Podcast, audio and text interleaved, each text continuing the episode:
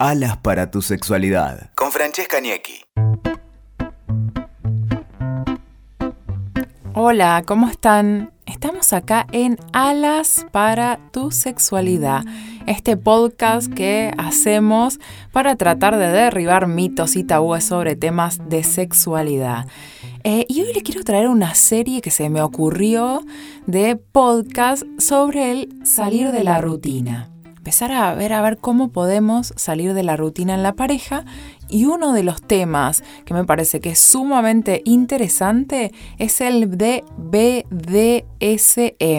¿Qué es esto del BDSM? Bondage, sado, sumisión, juegos de roles. ¿Les suena?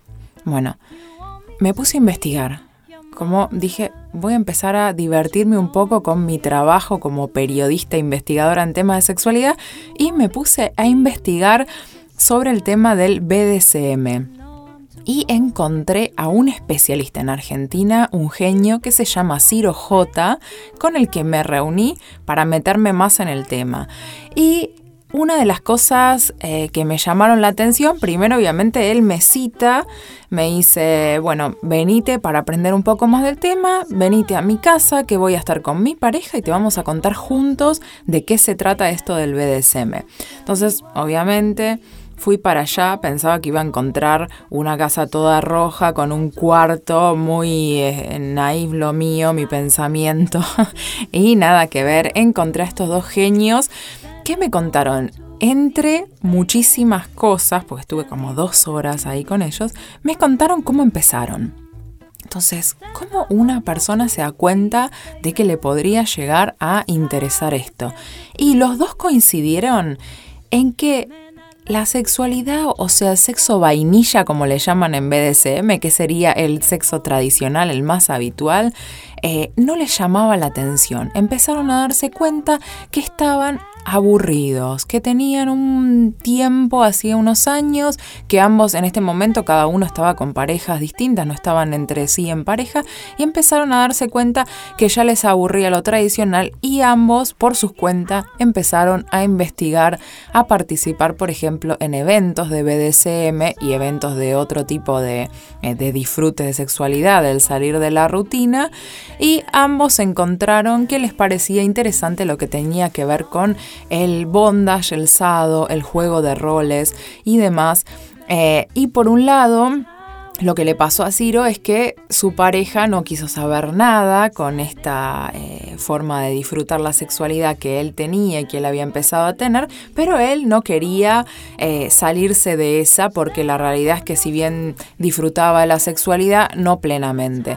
Eh, lo mismo le pasaba a su pareja, entonces cuando se conocieron fue explosión total y ahora disfrutan de lo que es el BDSM juntos y sin tabúes, obviamente. Después otra de las cosas que estuvimos investigando es que hay una comunidad muy grande en Argentina de gente que practica, que lo más común es que no se cuente, no se hable del tema, pero sí hay muchos que lo practican.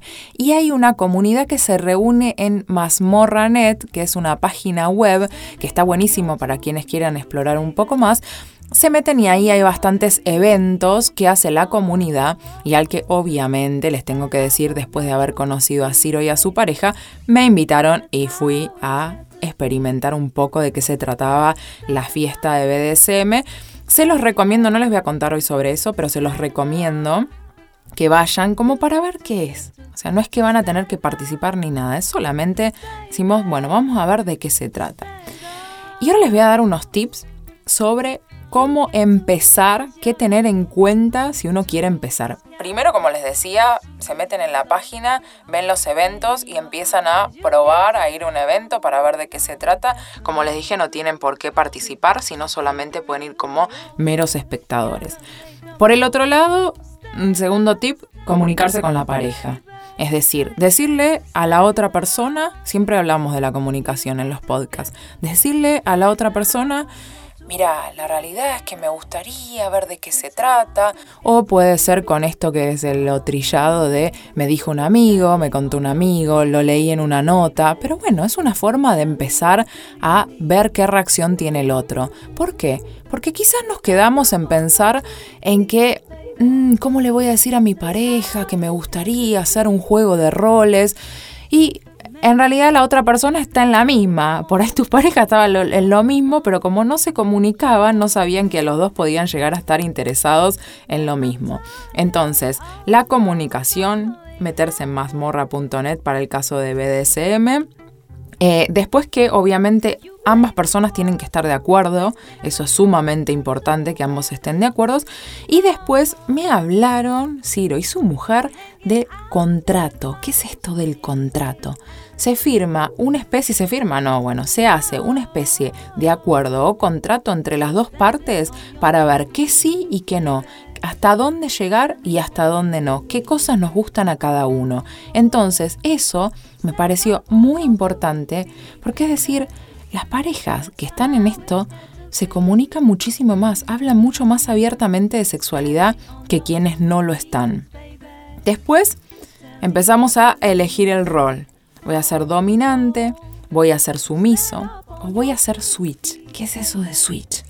Y switch es quien cambia. Puede ser dominante, puede ser eh, sumiso. Después también hay palabras de seguridad, el amarillo y el rojo. El amarillo tiene que ver con, bueno, corregí esto que me está haciendo mal, no me está gustando mucho. Y el rojo es como desarticulemos todo lo que estamos haciendo. Entonces, Acá les traje solamente unos tips. Nosotros vamos a dar en Erotic Pink un taller sobre BDSM el 9 de noviembre al que los invito. Pueden encontrar info en Francesca y también pueden encontrar info en eroticpink.com. Eh, y después empezar a disfrutar, dejar de lado los tabúes y como dice Ciro, el disfrute pasa por el órgano sexual más importante que es la mente. Así que los espero en nuestros próximos podcasts para salir de la rutina. Bachone y búsquenme en las redes. Saludos.